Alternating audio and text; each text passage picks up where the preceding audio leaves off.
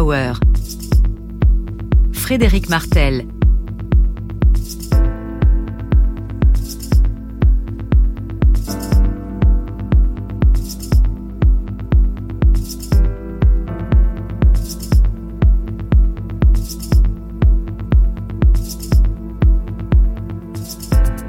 France Culture, nous sommes le dimanche 25 février. Bienvenue dans Soft Power, magazine de géopolitique culturelle, numérique et médias, ainsi que de politique culturelle, 18e saison pour Soft Power, tous les dimanches soirs de 18h10 à 20h.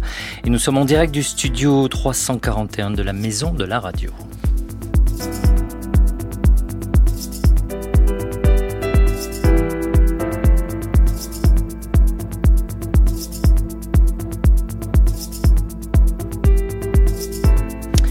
Émission spéciale ce soir consacrée à l'Afrique du Sud, d'ailleurs avec un générique adapté pour l'occasion de l'artiste électro-sud-africain Black Coffee. Le président sud-africain actuel, Cyril Ramaphosa, vient d'annoncer cette semaine, ce mardi, la date des élections générales en Afrique du Sud, ce sera le 29 mai prochain. On fêtera donc euh, également à ce moment-là, et, et ce dans quelques semaines, les 30 ans de la victoire de Nelson Mandela aux élections générales de 1994. C'était le 27 avril 1994, la première élection multiraciale d'Afrique du Sud. Quelques jours plus tard, Nelson Mandela devenait le premier président noir du pays investi le 10 mai 1994, il y a donc 30 ans. L'occasion de ces élections qui arrivent et des 30 ans de l'élection de, l'élection de Mandela, nous allons nous intéresser très largement ce soir à l'Afrique du Sud. L'Afrique du Sud en 2024, où en est-elle? Où va-t-elle? Entre corruption et violence, d'une part, fragilité aussi du parti au pouvoir, l'ANC, et d'autre part, une démocratie qui fonctionne, avec un, un système judiciaire solide, une séparation des pouvoirs réels et un pluralisme politique et une liberté de la presse assez correcte. L'Afrique du Sud est à la croisée des chemins. Pour en parler, nous sommes avec Jeanne Bouillat, chercheuse en sciences politiques au CERI, le de, de Sciences Po Paris, rattachée également au Center for Education, Right and Transformation de l'Université de Johannesburg. Bonsoir, madame. Bonsoir. Merci d'être avec, avec nous ce soir. Nous serons également en direct avec les correspondants de Radio France en Afrique du Sud, Romain Chanson et Claire Bargelès. Et puis j'étais il y a peu également sur le terrain à Johannesburg, à Pretoria, à Soweto et au Cap où j'ai interviewé pour cette émission des juristes, des patrons de médias, des start-upers ou les porte-paroles de certains partis politiques. Tout cela pour vous aider, euh, pour euh, vous donner une vision globale et pluraliste si possible, des points de vue différents sur la situation euh, originale, particulière en Afrique du Sud en 2024. Donc maintenant, un pays évidemment très symbolique du fait de la fin de l'apartheid, de l'élection de Nelson Mandela, je l'ai dit il y a 30 ans, et parce que l'Afrique du Sud, membre des BRICS, se veut désormais le porte-parole du Sud global. Au sommaire également de cette émission, en début, en début de Soft Power, dans un instant pour commencer l'actualité de la semaine, semaine passée et semaine à venir avec notre chroniqueur Emmanuel Paquette. Bonsoir Emmanuel. Bonsoir Frédéric. Vous vous intéressez ce soir à la Chine de Xi Jinping qui organise de véritables campagnes de hacking en Occident et qui croyait qu'on ne le verrait pas. Oui, effectivement. Donc, euh, ils sont fait prendre un peu la main dans le sac en utilisant une entreprise euh, privée, donc ce qu'on appelle un proxy, donc un intermédiaire. L'idée pour euh, certains États, c'est de mener des campagnes d'espionnage ou de sabotage informatique en passant par des entreprises tierces, ce qui permet de les dédouaner au cas où ils se fassent prendre la main dans, dans le sac en disant que ça n'a rien à voir avec le gouvernement chinois. On peut dire aussi les, les, les doigts dans la, le peu de confiture. hein. Cyber. Et puis nous parlerons vers 18h30 dans le box-office de la semaine de Jean-Christophe Ruffin, des films Sans jamais nous connaître, qui est sur les écrans actuellement, et puis Dune, qui sort euh, mercredi. Et puis nous reviendrons sur la nuit des Césars, vendredi soir, sans oublier le Dati Show, désormais comme chaque semaine, avec ce soir Rachida Dati et les coupes budgétaires. L'émission est réalisée ce dimanche par Alexandra Malka, avec en régie Dali Yaha. Cette émission a été préparée par Éléonore Duisabo, émission à laquelle vous pouvez également vous abonner gratuitement en podcast pour suivre l'actualité de l'économie créative et de la politique culturelle. Soft Power sur Spotify ou sur l'application Radio France de votre smartphone. Soft Power en direct jusqu'à 20h. Vous avez le programme, c'est parti. On commence cette émission comme chaque dimanche par l'actualité de la semaine qui arrive, la semaine à venir, le dimanche et après, comme on, dit, et, toujours sur nos sujets de prédilection dans Soft Power, la politique culturelle et le numérique, les industries créatives ainsi que les médias et l'influence internationale, suivi par le box-office livre cinéma. Euh, avec vous, Emmanuel Paquette. Alors le Dati Show, pour commencer, politique culturelle, avec ses coupes claires, on dit en bon français, euh, ces coupes claires, on dit pas des coupe sombre, bien qu'elle soit assez sombre quand même, et surtout assez opaque, dans le budget de l'État. 10 milliards d'euros de budget sont annulés, un sec comme ça. Plusieurs ministères sont affectés, sont touchés, dont la culture, Emmanuel Paquette. Oui, alors si on regarde un petit peu dans le détail, jusqu'à présent, les budgets, le budget alloué en termes de crédit par le gouvernement, c'était de l'ordre de 4 milliards d'euros pour le ministère de la Culture. Et là, le ministère perd 204 millions d'euros, donc c'est une baisse de 4,6%. Si on regarde dans le détail, il y a notamment trois programmes autour de la création qui sont touchés, à hauteur de 96 millions d'euros, donc le spectacle vivant, les arts visuels. On a également euh, le patrimoine, avec une chute de 99% des crédits alloués. Donc là, il s'agit des monuments, de l'architecture et, et des musées. Et puis, tout ce qui touche au soutien aux politiques du ministère. Donc là, on est en recul de 8,8 millions d'euros. Donc là, il s'agit notamment de tout ce qui est euh, bah, pousser euh, la culture française à l'international, et puis les dépenses de personnel qui sont euh, également touchées, sans compter la transition écologique, donc moins 40 millions d'euros. Et là, il s'agissait en fait de rénovation énergétique concernant tous les opérateurs du ministère de la Culture, donc notamment les musées. Donc de grosses coupes budgétaires. Et puis ça touche aussi l'audiovisuel public. L'audiovisuel public est touché à hauteur de 20 millions d'euros. Alors là, il s'agit en fait d'un programme qui était lié à la transformation numérique de l'audiovisuel public notamment Radio France et France Télévisions. Auparavant, c'était 69 millions d'euros qui devaient être accordés en cas de respect de certaines euh, conditions euh, de transformation du numérique de Radio France et de France Télé. Et là, donc c'est 20 millions d'euros en moins et on ne sait pas exactement qui va être concerné entre Radio France, France Télévisions, l'INA et France Média Monde. Donc il va falloir attendre euh, un peu plus précisément d'avoir le détail de ce dispositif qui devrait arriver d'ici peu. Alors il y a déjà eu quelques réactions, notamment du syndicat national des entreprises artistiques et culturelles, donc le Syndéac, qui a communiqué vendredi. Ils ont dit qu'avec 100 millions en moins euh, le printemps de la ruralité qui devrait se tenir euh, justement dans les prochains mois ne devrait pas avoir lieu. Il se trouve que c'était la première annonce de Rachida Dati au mois de janvier, ce printemps de la ruralité. Alors de quoi il s'agit exactement? L'idée c'est de développer des structures, euh, notamment en milieu rural, pour justement faire émerger la culture, en tout cas le faire, la faire développer de manière un peu plus intense. L'idée c'était d'ouvrir une concertation nationale qui a été ouverte courant février, qui doit se terminer en fin mars prochain, donc on peut y accéder hein, directement sur Internet. Tout le monde est invité à y participer. Et là, en l'occurrence, euh, ça va être compliqué de tenir ce premier engagement pour la ministre avec autant de crédits qui disparaissent. Alors de dati chaud, on est en train de passer plutôt à un dati froid, et on va voir combien de temps ça va durer. Bon, après, c'est le syndicat qui ne veut plus de ce, de ce printemps de la ruralité. Mais que dire à la ministre euh, C'est pas certain. Euh, qu'elle les suive. En plus, c'est pas vraiment leur. Euh, c'est pas eux qui décident. Hein. Enfin, en tout cas, je précise que nous recevrons ici même dans ce studio Rachida Dati au matin de France Culture, donc de Guillaume Erner. Ce sera ce jeudi 29 février. Numérique maintenant et Chine avec cette incroyable mise à jour d'un système de hacking multidirectionnel piloté depuis la Chine et qui vise un peu toutes sortes d'institutions euh, en Occident. La Chine, bien sûr, euh, nie en bloc, car elle est, je cite, hostile à toute forme de cyberattaque, blablabla, blablabla. Ça, c'était pas dans le communiqué, mais vous avez compris, Emmanuel Paquette. Oui, effectivement. Alors, ce qui est intéressant, c'est pour une, des rares fois des documents internes, euh, donc d'un groupe de cybercriminels chinois, se sont retrouvés directement en libre accès sur Internet. Alors, on ne sait pas exactement comment et qui est à l'origine de cette fuite d'informations. Elles sont disponibles sur la plateforme GitHub depuis maintenant quelques jours.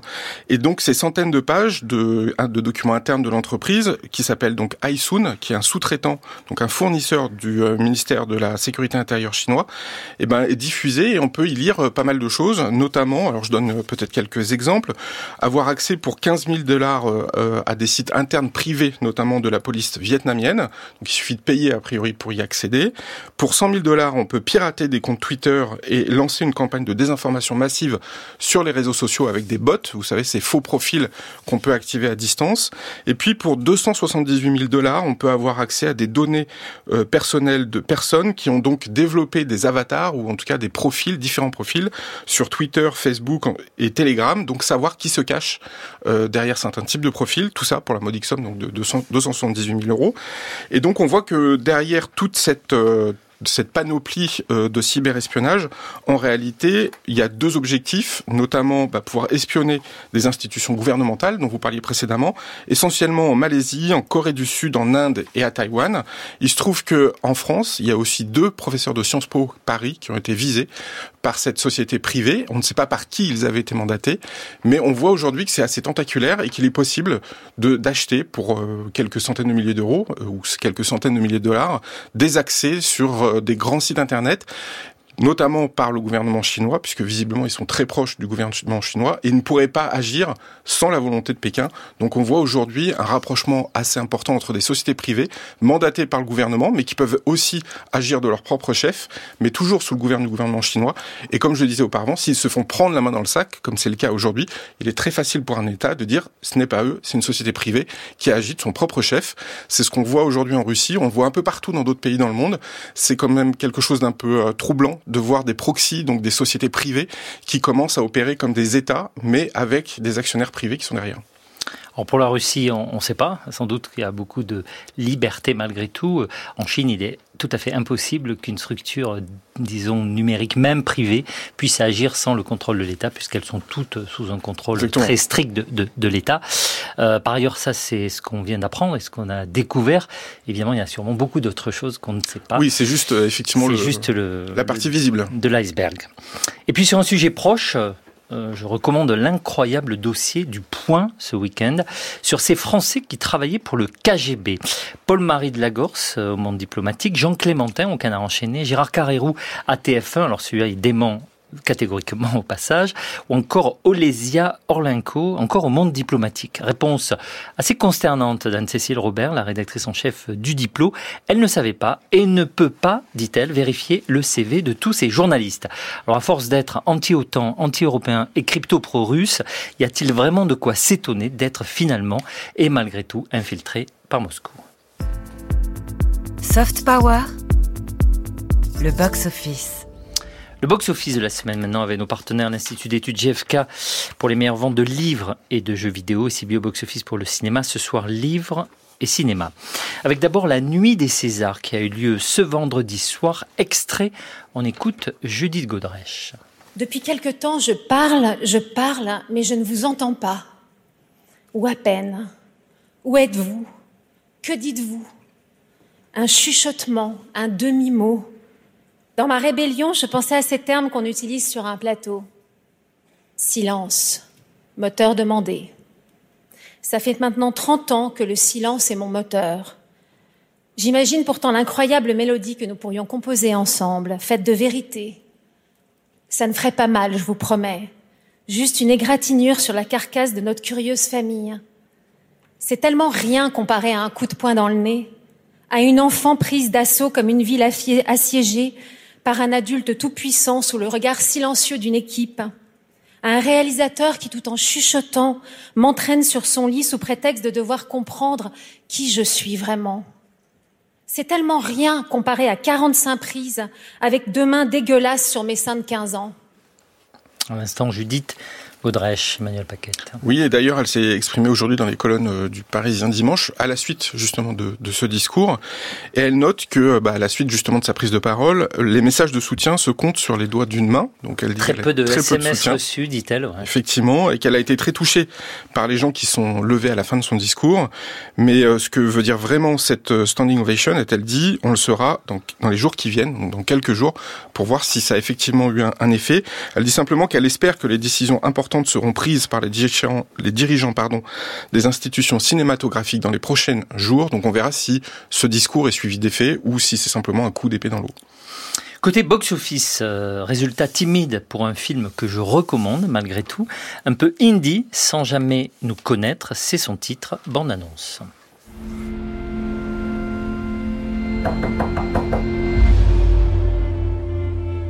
Bonjour. Bonjour. T'as vu me regarder depuis la rue J'imagine que tu vis seul. Je te vois jamais avec personne.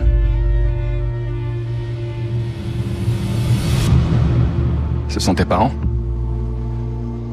Oui. Ils sont morts. J'avais à peine 12 ans. J'essaie d'écrire sur eux en ce moment. Comment ça se passe? C'est bizarre. Le film s'appelle donc Sans jamais nous connaître. C'est sorti euh, la semaine dernière. All of Us Strangers en anglais. C'est un film d'auteur assez émouvant, euh, adapté d'un roman formidable du japonais euh, Taishi Yamada, qui entremêle deux histoires qui se heurtent dans la vie d'un homme assez seul, celle de ses parents morts dans un accident de voiture alors qu'il avait 12 ans, et un amant d'un soir, solitaire également, avec la promesse d'un amour multiple et complexe ou du moins c'est ce que l'on croit.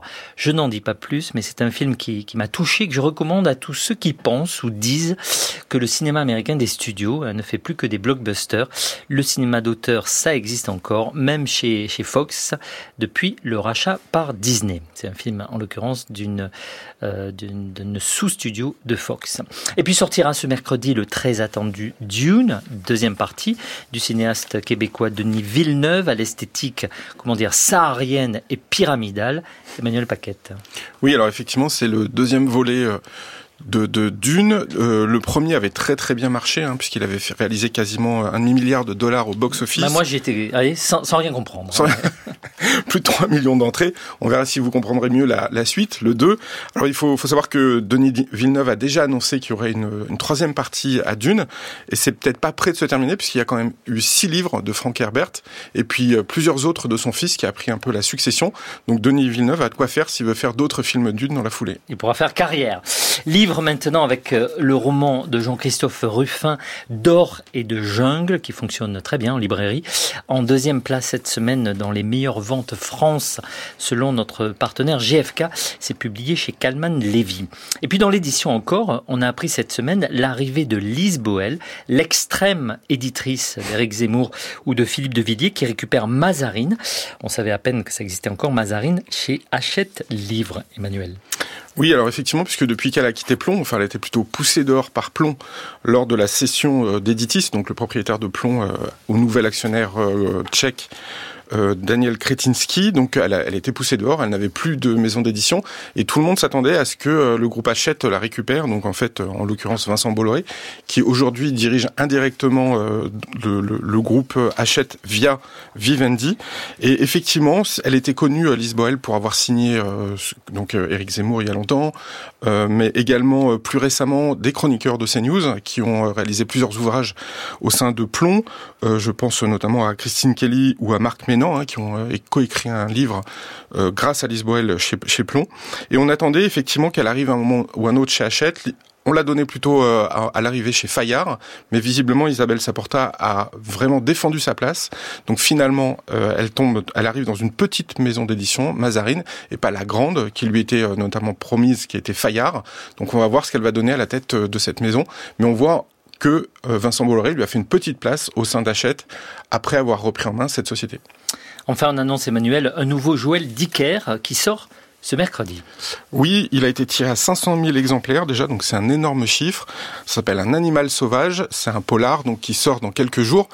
Généralement, euh, Joël Dicker est un, un, des plus grands vendeurs de livres en France. On va voir si là encore le succès sera en rendez-vous. On le saura dans les jours qui viennent. Merci Emmanuel Paquette. L'ensemble des chiffres du box-office sont à retrouver sur la page de manière très détaillée de cette émission Soft Power sur le site de France Culture. À suivre dans cette émission, émission spéciale ce soir, consacrée presque entièrement à l'Afrique du Sud, émission que l'on commence avec l'artiste donc sud-africain qui nous servira un petit peu de, comment dire, de jingle ce soir, Black Coffee. Euh, qu'on a déjà écouté en générique ce soir, je vous propose d'écouter un petit peu plus longuement maintenant The Rapture.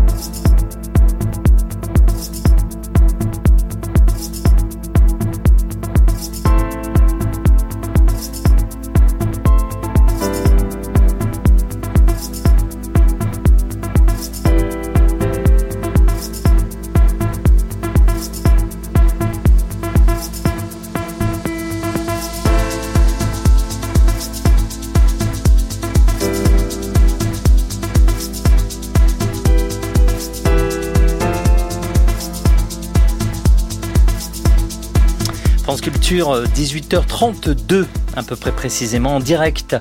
Vous écoutez Soft Power ce soir, émission spéciale consacrée à l'Afrique du Sud. L'Afrique du Sud se prépare à, des élections générales décisives. Ce sera le 29 mai prochain. La date a été enfin dévoilée ce mardi par le président sud-africain Cyril Ramaphosa. On fêtera également dans quelques semaines les 30 ans de la victoire de Nelson Mandela aux élections générales de 1994. C'était le 27 avril, la première élection multiraciale d'Afrique du Sud. Quelques jours plus tard, Nelson Mandela devenait le premier président noir du pays, investi le 10 mai 1994.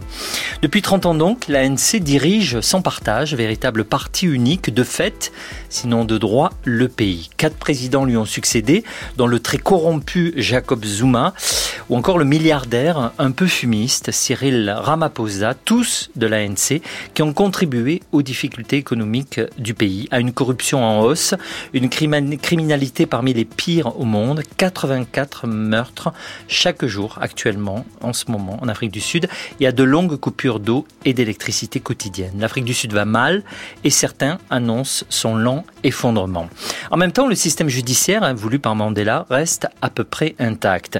Avec une constitution forte et une Cour suprême qui fonctionne bien, le pluralisme politique demeure grand, l'économie de marché est freinée certes, mais s'avère résiliente, et la liberté d'expression, comme la liberté de la presse, sont totales comme on le verra au cours de cette émission avec les journalistes que nous avons interviewés sur le terrain. À l'international, l'Afrique du Sud tente de rester le leader du continent africain et milite pour un siège permanent au Conseil de sécurité au nom justement de toute l'Afrique, ce qui a sans doute peu de chances d'arriver pour l'instant car le pays a perdu beaucoup de son magistère moral du fait justement de, de sa corruption et de sa violence euh, parfois endémique. Membre des BRICS avec la Chine, l'Inde, la Russie et le Brésil, l'Afrique du Sud mène néanmoins des actions diplomatiques audacieuses, parfois pro-russes ou même pro-iraniennes, vénézuéliennes et d'abord pro-palestiniennes. L'Afrique du Sud a mené la charge récemment contre Israël, dénonçant l'État hébreu pour, je cite, un génocide devant le tribunal international de, de la Haye pour l'instant sans avoir réussi à convaincre les juges. C'est même une plaisanterie juridique, écrivait récemment Vie économiste. Mais sa politique euh, du deux poids deux mesures, qui dénonce à juste titre les bombardements euh, de civils à Gaza, mais ne s'était muni des pogroms anti-israéliens du 7 octobre, ni ne critique aujourd'hui le Hamas et le Hezbollah, proxy de l'Iran, est assez incohérente d'un point de vue moral. Elle a accueilli l'été dernier la Russie de Poutine en grande fanfare sur son sol, euh, déroulant le tapis rouge aux pires criminels euh, du 21e siècle, ce qui a consterné les Occidentaux et même certains pays du Sud qu'elle entend pourtant représenter. Elle a aussi accueilli en fanfare récemment les génocidaires soudanais au Darfour, de poids Enfin, l'Afrique du Sud soutient actuellement militairement le front anti-rwandais en République démocratique du Congo, oubliant de fait les causes et le contexte de ce conflit. On lui consacrait une émission la semaine dernière ici même, après un séjour que nous avions fait au Rwanda, qui est lié notamment, même si ce n'est pas la seule explication, au génocide des Tutsis au Rwanda. C'est de tout cela que nous allons parler ce soir avec nos invités, ainsi que les correspondants de Radio France et des interviews sur le terrain. J'étais en effet il y a peu en Afrique du Sud pour cette émission et j'ai interviewé à Johannesburg, à Soweto, à Pretoria et au Cap récemment des avocats, des patrons de médias, des intellectuels, des start-upers et les porte-parole des principaux partis politiques et tout cela pour vous donner une vision euh, la plus globale, la plus pluraliste possible, des points de vue différents sur la situation en Afrique du Sud, un pays évidemment très symbolique du fait, je l'ai dit, de la fin de l'apartheid, de l'élection de Nelson Mandela il y a 30 ans et parce que l'Afrique du Sud, membre des BRICS, est un pays qui se veut le porte-parole du Sud global. Nous serons également en direct par téléphone tout à l'heure avec les deux correspondants de Radio France en Afrique du Sud, Romain Chanson et Claire Bargelès. Enfin, avec nous en studio, Jeanne Bouya, chercheuse en sciences politiques, rattachée aux séries et au Center for Education, Right and Transformation de l'Université de Johannesburg. Bonsoir madame. Bonsoir. Alors on vient d'apprendre ce mardi euh, la date euh, des élections générales en Afrique du Sud, ce sera le 29 mai prochain. Que peut-on dire euh, à ce stade du format de ces élections et du contexte politique actuel? Alors d'abord, il faut, il faut rappeler que c'est des élections qui font sens, c'est-à-dire que dans un, Euh, c'est pas le cas dans tous les pays euh, qu'on puisse dire que des élections égales démocratie. Donc, faut rappeler ça. C'est c'est pas c'est pas le cas dans beaucoup de régimes dans le monde et dans beaucoup de régimes, euh, notamment en Afrique. Et je pense euh, aux travaux de mon collègue Etienne Smith, par exemple, euh, qui montre qu'il y a une décorrélation entre ça. En fait, c'est pas parce qu'il y a des élections qu'on assiste à une démocratie, mais dans le cas sud-africain, effectivement, c'est le cas et c'est des, élections qui vont être particulièrement disputées. Euh, et euh, il faut rappeler, par exemple, ben, vous, avez, vous avez bien euh, dit donc, que l'ANC euh, est le parti, donc l'African National Congress, donc le parti historique de Nelson Mandela. En français, le Congrès national africain. Ouais, donc est au, est au pouvoir euh, depuis 30 ans. Mais en fait, c'est pas totalement sans partage. C'est-à-dire qu'il est, euh, il a, il a eu à faire des coalitions euh, dans les années 90 euh, déjà. Il a fait des coalitions au niveau municipal, par exemple aux dernières élections municipales euh, de 2021. Il a remporté, alors c'est pour la première fois, hein, mais moins que la moitié des suffrages. Euh, C'était 45,5% euh, et donc, il y a 80 coalitions municipales en Afrique du Sud actuellement. Donc, on ne peut pas dire que ce soit euh, un régime de parti unique ni un régime sans, sans partage. Et puis d'ailleurs, au sein même de ce parti, il y a différentes tendances. Voilà, il y a plein, il y a plein de tendances différentes au sein de l'ANC et la- l'ANC euh, aussi euh, euh, gouverne et euh, a pris, a pris le pouvoir en tant que parti, en tant que mouvement politique plus largement, euh, en alliance avec euh, la COSATU, qui est euh, l'alliance des, des, syndicats, la plus grosse des syndicats sud-africains, et le Parti communiste sud-africain. Donc, même si c'est des partenaires qui ont un moindre poids hein, que, que l'ANC dans cette alliance, il faut dire que c'est une, alliance plurielle, en fait, qui est, qui est aussi... et donc, ce que je voulais rappeler sur ces, sur ces élections, c'est que c'est des élections générales, donc ils sont dans un régime parlementaire. Euh, donc c'est le Parlement qui a le, pouvoir le plus important et qui va ensuite, ce sont, les membres du Parlement qui élisent ensuite le, président. Euh, et donc jusqu'à présent, ça a été que des présidents de l'ANC, évidemment, quatre présidents. Euh, et c'est à la fois des élections au niveau provincial, parce que l'Afrique du Sud est, un régime politique décentralisé avec un niveau national, provincial et local, et qui ont tous des pouvoirs euh, à la fois exécutifs et législatifs. Euh, et donc les, les, les législatures provinciales ont un pouvoir important, notamment dans la santé et l'éducation, euh, dans le cadre de normes nationales, mais ont une indépendance aussi. euh, euh, Et qui sont parfois dirigés par l'opposition. C'est le cas, par exemple, de la région du Cap. voilà, enfin de la région euh, du coup du Cap occidental, qui est sur les neuf provinces. donc on dit province en, en Afrique du Sud pour les régions, mais voilà, c'est la, la seule province qui est dirigée par une par une opposition, et ça depuis les années 2000. Euh, et et en fait. euh, donc, euh, lors de ces élections, les Sud-Africains auront pour la première fois euh, trois bulletins de vote. Ils avaient auparavant deux trois bulletins parce qu'en fait, il y a une réforme suite à un arrêt de la Cour constitutionnelle. Donc, ça montre aussi le poids de ces cours, comme vous l'avez rappelé en introduction, hein, qui, ont vraiment un, pouvoir important en Afrique du Sud, y compris sur la façon dont se définit le, le régime politique encore actuellement. Et, donc ces, trois bulletins, c'est pour autoriser euh, les candidats indépendants, donc ceux qui font pas partie de liste de partis, euh, à se présenter. Donc il faut savoir qu'aux dernières élections générales, euh, il y a eu 48 partis qui se sont présentés et 13 qui sont représentés au, Parlement. Donc c'est vraiment très pluraliste. Et là, ça va rajouter de la pluralité. Euh, Donc on pourrait dire que l'ANC, qui a connu en gros euh, quatre présidents, euh, cinq si on rajoute Mandela, depuis les premières élections libres en Afrique du Sud, il y a 30 ans, on peut dire que son hégémonie reste très majoritaire, mais en diminution, on pourrait dire relative, dans ces 30 euh, années post-apartheid.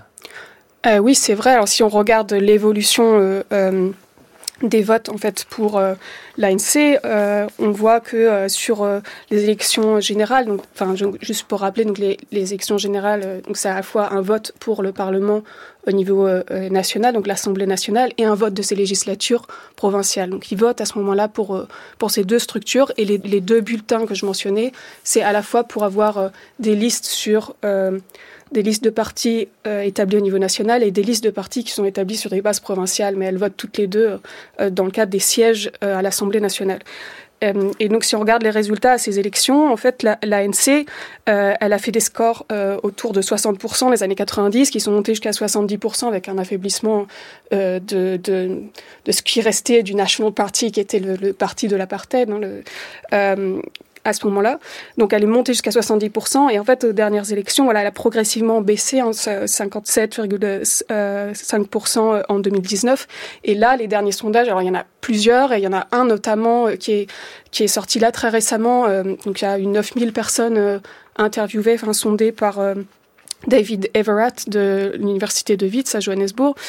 Euh, et donc, il suggère que l'ANC euh, remporterait que 39%, donc autour de 39-40%. Enfin, ce sont les, estimations, sachant que ça va beaucoup bouger aussi. Ça reste des sondages, mais ce serait évidemment un cataclysme, en tout cas à l'échelle, euh, disons, de la représentation de l'influence que l'ANC et euh, post-apartheid a eu dans, dans, ce pays. Je vous propose de, de partir tout de suite, si on peut dire, en Afrique du Sud, par liaison satellitaire avec Romain Chanson, correspondant de Radio France, mais aussi d'ailleurs du, du Monde et d'autres médias en Afrique du Sud. Bonsoir Romain.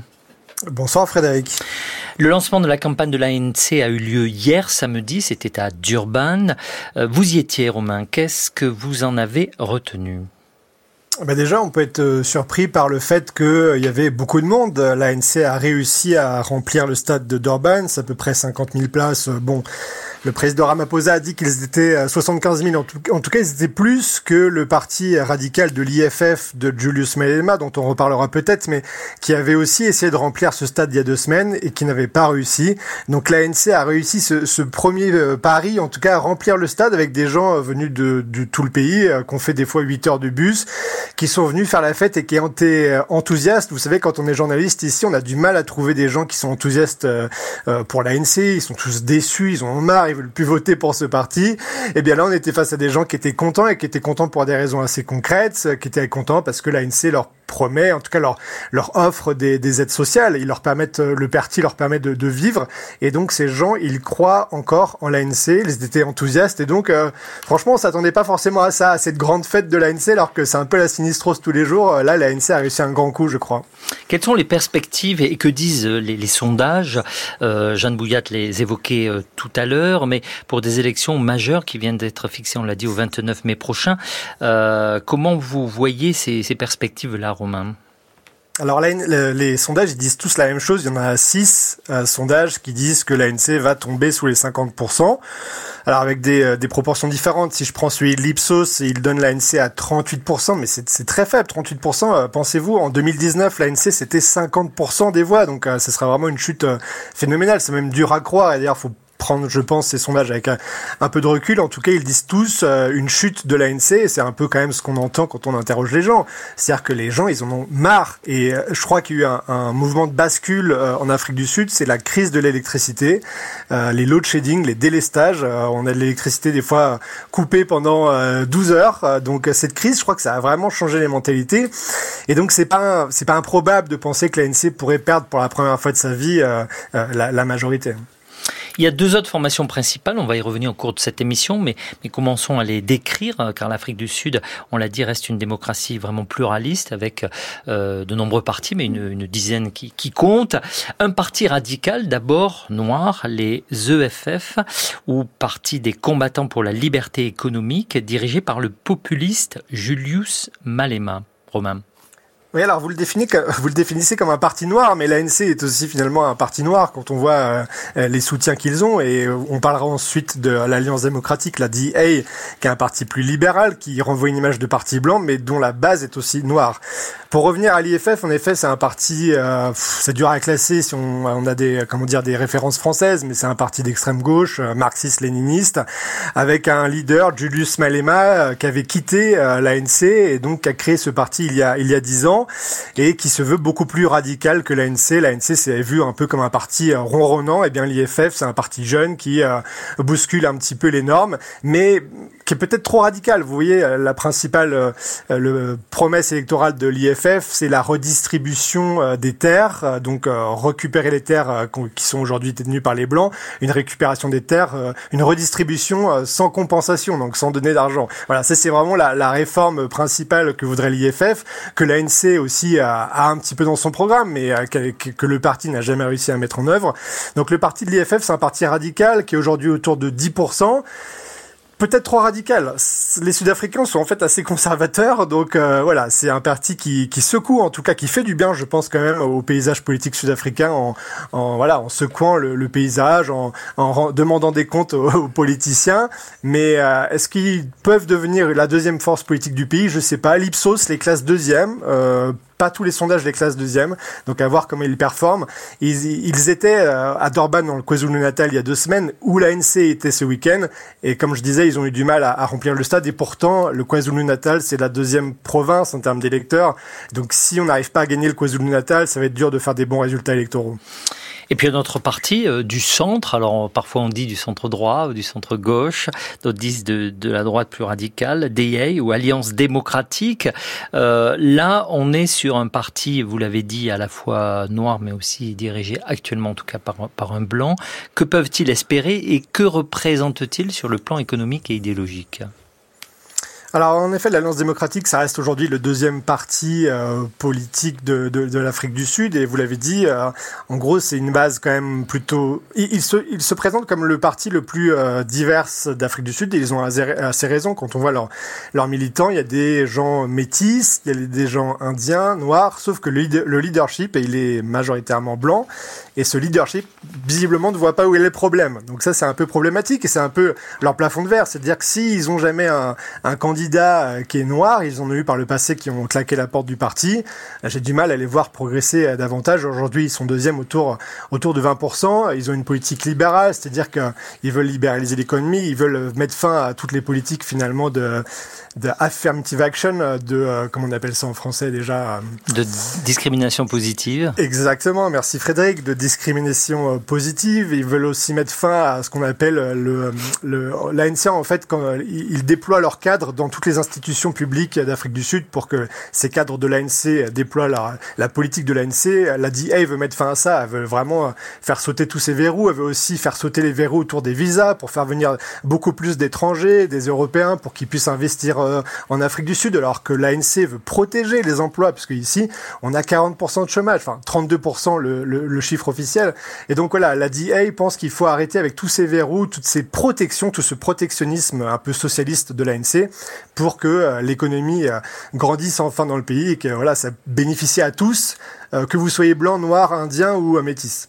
Romain Chanson, je rappelle que vous êtes correspondant de Radio France en Afrique du Sud. Pour terminer, peut-être une question un peu de politique fiction, mais qu'espèrent finalement ces deux forces, là je pense aux IFF et à DA, en cas de majorité relative ou, de ou, si l'ANC n'arrive même pas à avoir une, majorité relative, qu'est-ce qu'elles peuvent espérer et est-ce qu'elles accepteraient d'être ou pas l'une ou l'autre, probablement pas les deux à la fois, en coalition avec l'ANC alors, a priori, non, puisque euh, passent leur temps à ces formations à cracher sur l'ANC. Donc, bon, ça serait vraiment une forme d'hypocrisie ou de trahison de faire une coalition avec l'ANC. Et puis, l'Alliance démocratique a formé quelque chose d'inédit en Afrique du Sud, a formé euh, un pacte de coalition avec 11 partis d'opposition.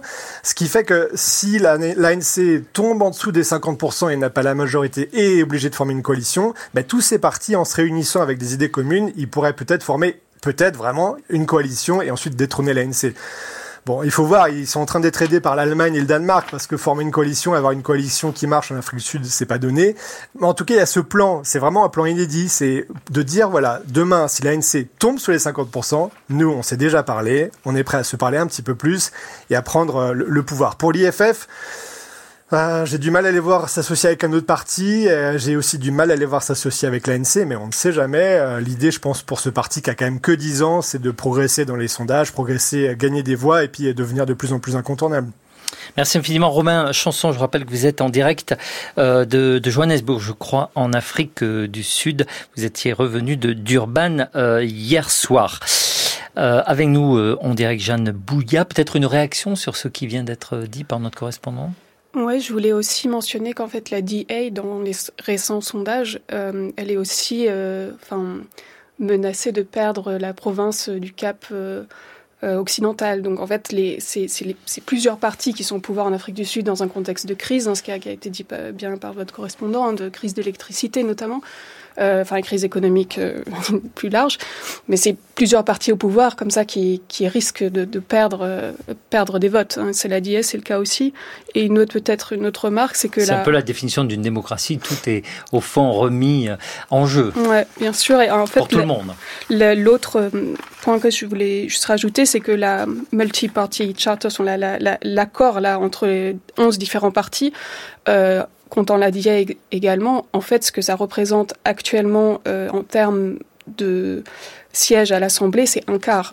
Donc, euh, en soi, euh, il faudrait vraiment extrêmement progresser pour que une coalition multipartie comme elle dont en fait beaucoup de Sud-Africains n'ont pas entendu parler, hein, c'est ce que semblent suggérer les, sondages aussi, parce qu'ils n'ont pas la même visibilité que l'ANC, que l'IFF, même que la DA individuellement. Et puis euh, on peut très bien comprendre qu'en période électorale, l'IFF et DA disent jamais de coalition avec l'ANC, et puis au moment venu, on peut faire une coalition s'il n'y a pas d'autre solution, comme ça se fait dans, dans, tous les pays, en particulier les EFF. Je, je pense que Julis Malema est un ancien des jeunes de l'ANC, donc les liens existent, comme on le verra au cours de cette émission. Certains vont, défendre en tout cas cette, cette, hypothèse. Nous sommes euh, maintenant chez Mondi euh, Macania, le rédacteur en chef du, magazine hebdomadaire City Press, l'un des principaux journaux sud-africains, qui me reçoit chez lui à Johannesburg. Ancien militant de l'ANC, il passe en revue pour nous l'histoire récente des présidents sud-africains. Et il est aujourd'hui critique avec ce qu'est devenu le parti de Mandela. Écoutez bien, cette interview est selon moi exceptionnelle sur la situation en Afrique du Sud par un témoin irréfutable. L'éditeur et journaliste Mondi Macania. Mon point de vue sur l'ANC, oh, cela remonte à, à il y a longtemps. Dès le début, nous avons soutenu l'ANC. Nos héros, c'était les dirigeants comme Nelson Mandela, en prison comme Walter Sisulu, qui était emprisonné avec Mandela, des gens comme Albert Luthuli, qui étaient nos héros, les derniers dirigeants de l'ANC, et puis des gens comme Olivier Tambo, qui était parti en exil. On a grandi en respectant, en soutenant l'ANC. Moi, j'ai été un militant lorsque j'étais jeune, dans ma jeunesse. J'ai participé à des manifestations, j'ai lancé des pierres. Tout ce que les jeunes militants font.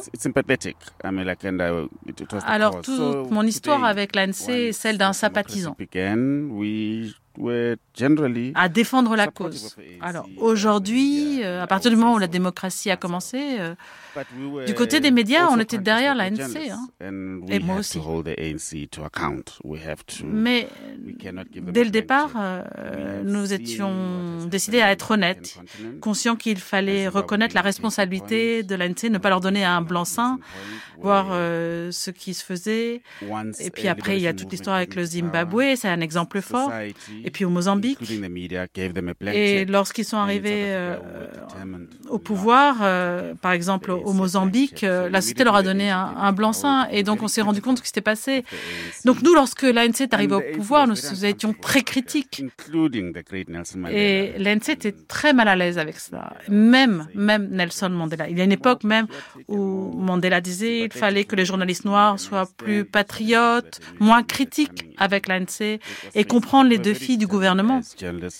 Mais nous étions déterminés, en tant que journalistes noirs, à ne pas laisser tout faire. Et le temps a passé. Mandela finalement a compris, euh, en tout cas lorsqu'il a quitté son, son, poste de président, il a remercié les médias d'avoir été durs avec lui pendant sa présidence parce que ça l'a rendu meilleur. Ensuite, les présidents n'ont pas été aussi euh, fair-play avec les médias et avec les critiques venant des médias. Et l'ANC est devenu beaucoup plus hostile aux médias. Mais nous n'avons pas faibli. Nous sommes restés très critiques de l'ANC notamment sur la direction prise par le pays à travers l'ANC. Et ce n'est pas parce que nous favorisons un autre parti politique ou d'autres politiques nous, les médias, nous avons bien en tête ce qu'est notre rôle. Nous voulons que le pays aille dans la bonne direction. Qu'est-ce qui a dysfonctionné euh, ces dernières années, que ce soit euh, sous la présidence Zuma ou sous la présidence Ramaphosa? On pourrait dire que les choses ont commencé à mal tourner euh, pendant la présidence de Zuma. On ne peut pas dire que c'était parfait avant. Il y a des choses qui n'allaient pas sous Mandela et il y a toujours des choses qui ne vont pas, quel que soit le leader. Les choses ne fonctionnent pas toujours bien. C'était le premier président, on apprenait à être une démocratie. Et puis, euh, les choses euh, ont bien fonctionné. Bon, il a commis des erreurs, notamment sur euh, les politiques, lorsqu'il a complètement écarté les, les, médicaments pour le VIH et le sida, parce qu'il pensait qu'il en savait plus que les scientifiques et les experts. Et puis aussi vis-à-vis -vis de sa politique avec le Zimbabwe il a été beaucoup trop faible avec ce qui s'est passé au Zimbabwe et nous en souffrons encore les conséquences euh, à ce jour. la relation entre le Zimbabwe et l'Afrique du Sud. Mais sous Jacob Zuma, alors là, on a vraiment déraillé. L'homme était corrompu. Il n'avait aucune idée de comment gouverner. La seule chose qui l'intéressait, c'était lui-même euh, et toute sa cour. Et il a vendu le pays à ses collègues. Et on a appelé cette période de Nine West Year, les neuf années perdues. Et tout ce qui ne fonctionne pas aujourd'hui, c'est l'héritage euh, de cette présidence. Il a détruit les institutions gouvernementales, la police, la justice, toutes les entreprises nationales, des services du gouvernement. Beaucoup de choses sont allées très très mal. La corruption est devenue endémique. C'est devenu une culture même. L'incompétence aussi est devenue une culture. Aujourd'hui, en Afrique du Sud, euh, nous sommes confrontés à une crise énergétique. Il peut arriver que nous ayons une demi-journée sans électricité. Et on se moquait avant des Nigériens et d'autres pays en disant, bah dis donc, t'as vu, euh, et bien maintenant, c'est ce qui se passe ici. Ce qui est une crise en Afrique du Sud n'est pas très grave, mais c'est devenu aussi un problème, notamment pour les infrastructures de l'eau. Donc, en gros, quand Zuma est parti euh, en 2018, enfin quand il a été foutu dehors en 2018, on s'est tous dit, que les choses allaient aller pour le mieux. et que Ramaphosa allait arranger les choses. Oui, euh, il est mieux, il est beaucoup mieux, il n'est pas forcément corrompu, mais il n'a pas voulu agir, il n'a pas voulu euh, remédier au problème. Et il a été effrayé, il a eu peur de certaines sections de son parti. et il ne se rend pas compte qu'il a du pouvoir de changer les choses. Donc tout ce qui avait mal commencé sous Zuma eh bien, a continué. Parce que Ramaphosa ne veut pas euh, être un dirigeant courageux et prendre les décisions et les politiques qui sont nécessaires et éjecter de son parti les éléments qu'il faut éjecter. L'Afrique du Sud aujourd'hui est à la dérive. Les choses sont aussi en mauvais état que lorsque Ramaphosa est arrivé, simplement parce qu'il ne veut pas gouverner. Des choses qui ont commencé sous Zuma n'ont pas trouvé de solution et se sont empirées. Alors heureusement, euh, les affaires viennent aider le gouvernement pour essayer de trouver des solutions pour que les choses fonctionnent. Quelles sont les sources d'espoir dans ce pays? L'espoir, l'espoir, c'est notre société civile qui est très solide.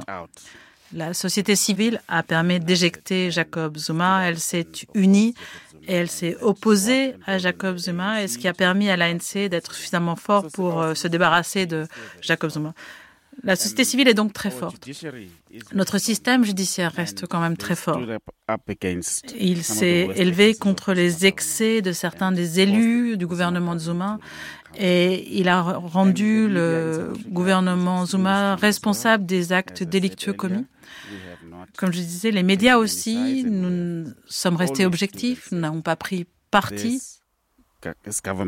Nous avons dénoncé le gouvernement au pouvoir et même les affaires et nous avons déclaré qu'il fallait qu'ils soient tenus responsables des différentes actions et des délits qu'ils avaient commis.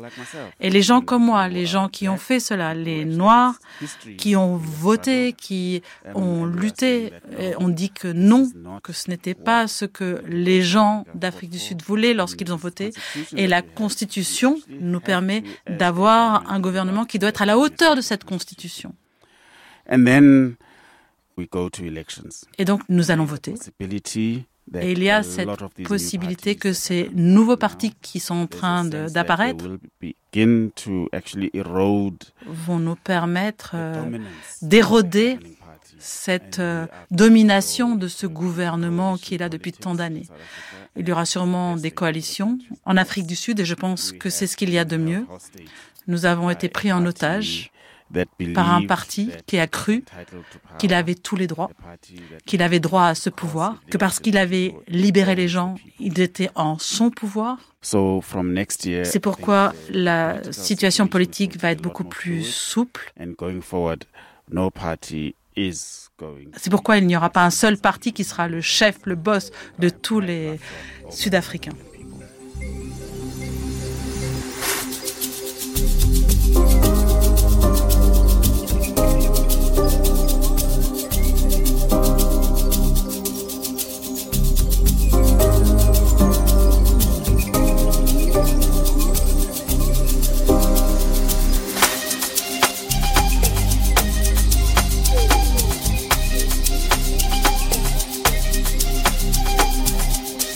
Ça.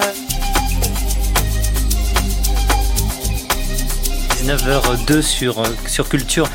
À l'instant, euh, Mondi Macania, rédacteur en chef de, de City Press. Euh, c'est un peu dépressif, dépressif sa, son intervention.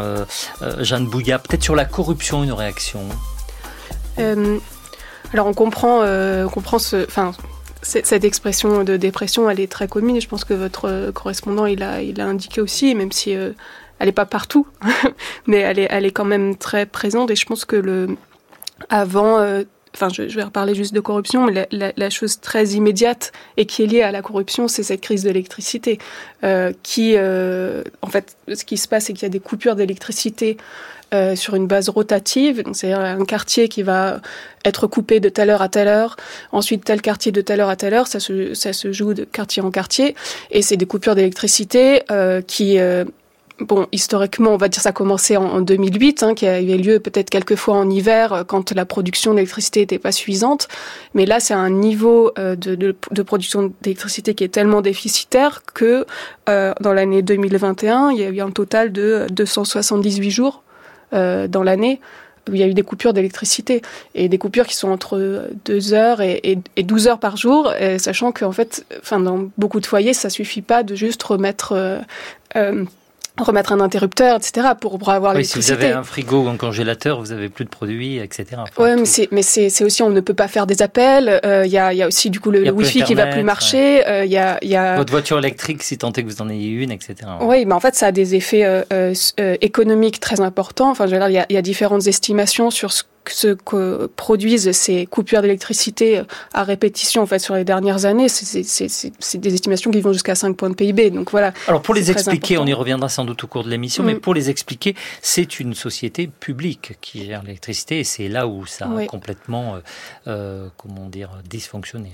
Donc le, cette entreprise, donc ça s'appelle Escom et euh, elle fait partie comme un, un grand nombre d'entreprises euh, publiques euh, qui, sous la mandature de, Zuma, euh, en fait, ont, euh, été en, en vendu, on va dire, à des intérêts à des intérêts privés ou alors il y a une mainmise d'intérêts privés, on va dire, sur, euh, sur euh, ces entreprises et qu'elles ont été mal administrées. Et souvent des amis de, de l'ANC ou en tout cas de la tendance alors, Zuma. Il y a plusieurs, euh, voilà, il y a, enfin c'est des factions plutôt au, sein de l'ANC, on peut pas dire que c'est tout l'ANC, voilà, il y a, il y, a, il y a, en fait, juste pour remettre les choses un peu en, en perspective, il y a, donc c'est le Public Protector, qui est donc une institution euh, euh, de, de contre-pouvoir sud-africain en fait, qui, qui, va venir contrôler en fait les institutions. En, 2016, donc elle s'appelle Tuli Madonzela. Elle a, elle a publié un rapport euh, sur la, la, corruption, on va dire à un haut niveau, et elle appelé, elle l'a appelé State of Capture.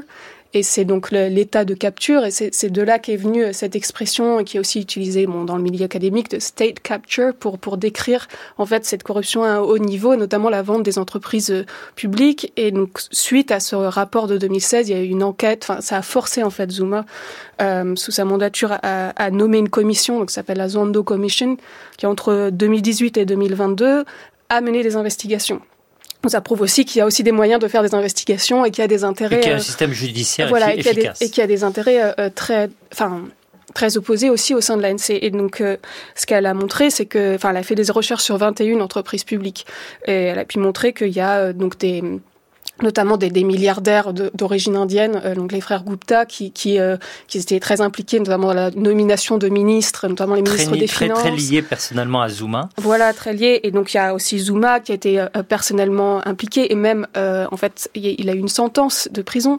il est allé se présenter en prison, et en fait, c'est Ramaphosa qui lui a, qui lui a, qui, qui, a fait une remise de peine. Donc ça montre aussi, en fait, ces, ces, ces alliances qu'il y a aussi au sein de l'ANC, et ce que décrivait le, le, le patron de City Press, c'est que Ramaphosa est prêt à aller jusqu'à un certain niveau, mais, mais pas plus peut-être aussi. Alors justement, sur ces euh, questions, je, je, vous propose d'écouter votre collègue Laurent Fourchard. Je crois que vous avez fait euh, euh, votre thèse avec lui, ou en tout cas vous étiez dans les... il, était, directeur de mon jury de thèse. voilà, historien, directeur de recherche aux, aux séries de Sciences Po. Bonsoir Laurent Fourchard. Bonsoir Frédéric Martin. Alors peut-être commençons par une question générale euh, finalement liée à ce que disait votre, votre collègue Jeanne Bouillat à l'instant sur les transformations de l'état social et de l'économie. Oui, alors il y a peut-être deux grandes transformations qu'il faut, euh, qu'il faut mentionner. Hein. Déjà le passage d'une économie industrielle à une économie de, de services. Donc en 50 ans, l'économie sud-africaine s'est complètement transformée. On avait une industrie minière, industrielle, une agriculture qui consommait beaucoup de main-d'œuvre, donc qualifiée une économie de service, et une agriculture mécanisée, sans compter le, déclin de l'industrie minière. Donc en, conséquence, les demandes sur le marché du travail ont radicalement changé. Hein. Les besoins sont aujourd'hui dominés par une, une main-d'œuvre qualifiée et éduquée. Or, euh, l'accès à l'éducation, et notamment à l'enseignement supérieur, n'est pas accessible à tous les Noirs ont euh, toujours un accès limité à l'enseignement supérieur. En 2022, 5% d'une tranche d'âge de la population noire de 18 à 29, euh, à 29 ans était inscrite à l'université, contre 17% de la population blanche. Euh, donc c'est un, progrès par rapport à la sortie de l'apartheid, mais en gros, l'immense majorité de la population noire sud-africaine n'a pas accès à l'université. Et ceux qui ont accès ont accès souvent aux universités les moins dotées. Donc, donc ça, c'est deux transformations majeures. En gros, le passage à une économie de service et peu d'accès à l'université ont conduit à la massification d'un chômage, euh, d'un chômage de masse. Donc ça, c'est la première transformation majeure. Et puis une, deuxième transformation majeure qui est bien connue par tous euh, les spécialistes d'Afrique du Sud, c'est le passage d'une économie raciale à une économie de classe. Hein, sous l'apartheid, l'appartenance mmh. raciale déterminait les inégalités.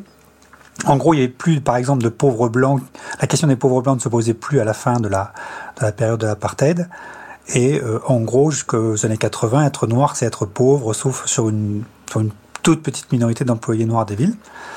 Et depuis la fin de l'apartheid, en fait, la société est davantage fondée sur les classes sociales, même si évidemment la, les appartenances raciales n'ont pas, euh, n'ont pas disparu. Donc les plus riches sont ceux qui ont un capital financier, c'est l'immense majorité blanche. Euh, et ceux qui peuvent accéder à l'enseignement supérieur, comme je le disais euh, auparavant, et qui bénéficient pour les Noirs de mesures de discrimination positive.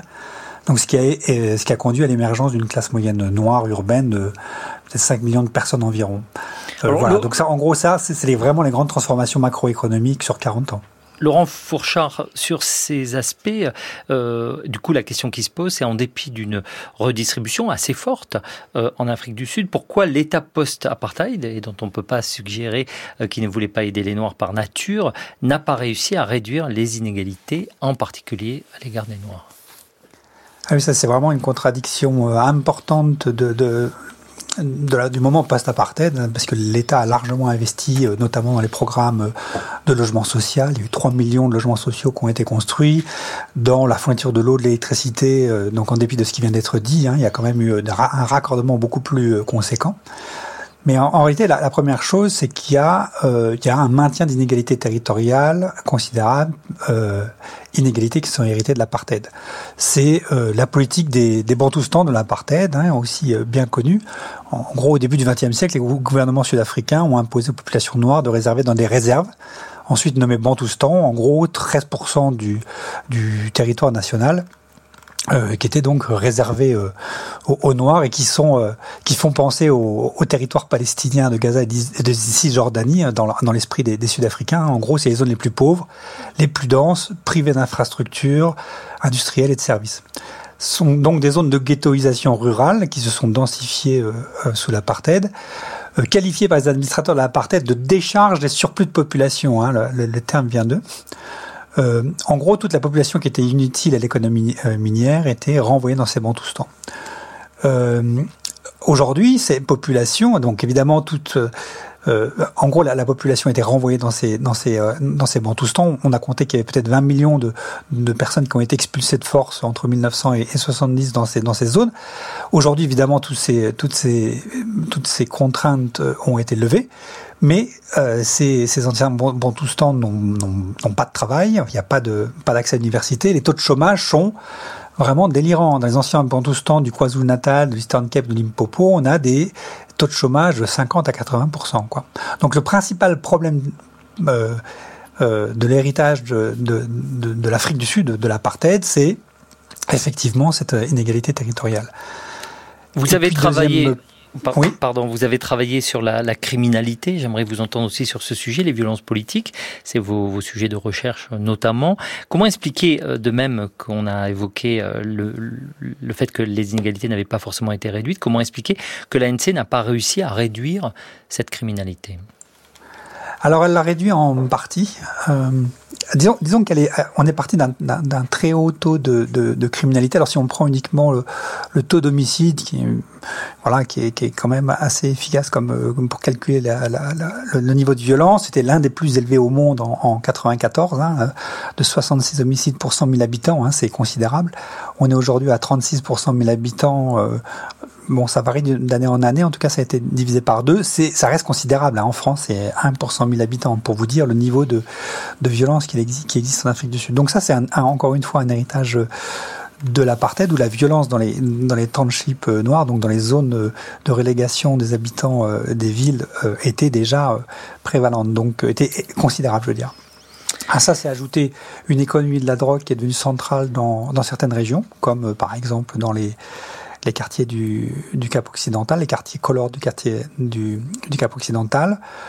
Euh, les violences contre les, les migrants sont également régulières euh, dans, euh, dans ces townships. Peut-être que Jeanne pourra vous en parler plus précisément. Il y a quelque chose quand même qu'il faut euh, qu'il faut rappeler, qui est important dans, dans cet héritage encore de la de la violence, c'est le, le niveau d'incarcération qui est très élevé dans les prisons. Là aussi un héritage de l'apartheid. Alors ça a diminué, mais mais pas complètement. Or les prisons sont au moins d'organisations criminelles qui favorisent la reproduction de ces violences. C'est-à-dire qu'il est préférable de faire partie d'un gang pour survivre dans les prisons sud-africaines et qu'une fois qu'on sort de prison, il est difficile de sortir de ce gang. Donc beaucoup rejoignent des gangs de quartier une fois qu'ils sont passés par la prison.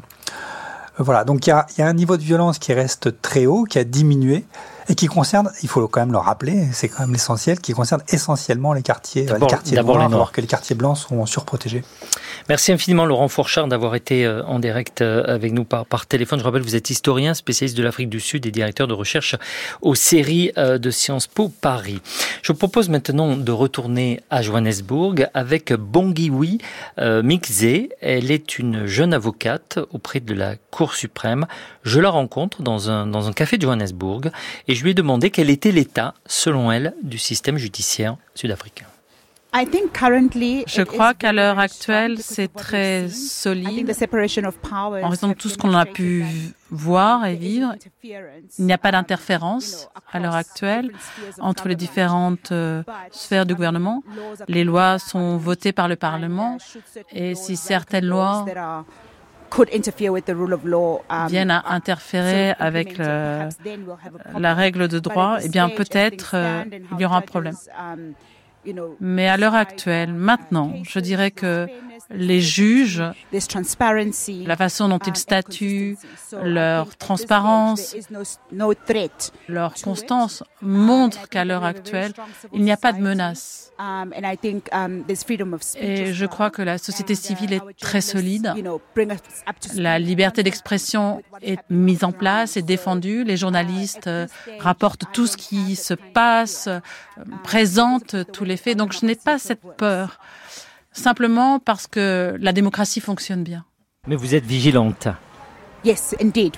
Oui, bien sûr, um, très vigilante. Et je crois que la séparation des um, uh, pouvoirs, uh, il y a eu, il y a peu de uh, temps, un problème lorsqu'un um, un président de cour dans une des provinces a été mis euh, sous surveillance. Enfin, il y a une enquête euh, parce qu'il y avait des déclarations sur la façon dont il avait statué dans certaines affaires. Le fait qu'il y ait cette euh, séparation de pouvoir montre que nous sommes, nous pouvons rester à l'aise, mais il faut rester aussi vigilant car nous ne savons pas ce que l'avenir nous réserve notamment si ces lois très radicales sont promulguées. La Constitution vous l'aimez, vous l'adorez, cette constitution? Il me semble que c'est une um, très bonne constitution. Elle est progressiste. Elle marche dans les cours. Enfin, elle fonctionne. La question est que, et nous en avons parlé avec plusieurs de mes amis, c'est qu'est-ce qui se passe pour les gens dans la rue Par exemple, les gens qui sont expulsés. Par exemple, les gens qui n'ont pas accès au système de santé, à l'éducation. Alors oui, la Constitution a amélioré les choses pour ces gens. Mais il y a d'autres défis et des grands défis. Que fait la Constitution pour quelqu'un qui meurt de faim dans la rue? Est-ce qu'elle l'aide? Alors peut-être la Constitution n'est pas là pour les aider, mais je crois que du point de vue d'une avocate, que cette constitution va de l'avant et va dans la bonne direction. Alors on peut critiquer sur ce qui tourne autour des expulsions. Il y a tout le problème de la propriété. La propriété privée, et ça reste un problème 29 ans après. Hein.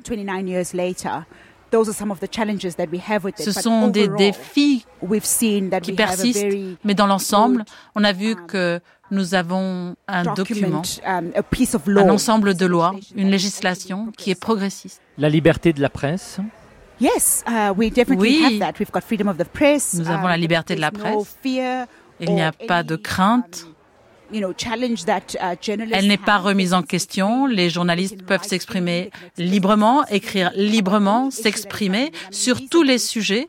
Récemment, d'ailleurs, nous avons un président adjoint qui a mis en question l'intégrité d'un journaliste qui écrivait des articles sur lesquels euh, il parlait de faits euh, le concernant, il en parlait. Et le journaliste a pu s'exprimer sans peur, sans être censuré. Je crois que c'est même inscrit dans notre constitution, cette liberté de la presse, liberté d'expression, et c'est très bien. Parce que cela démontre que le gouvernement n'a pas la capacité de rayer et d'influencer une certaine euh, propagande. Donc on ne peut pas euh, rejeter les droits et c'est très bien.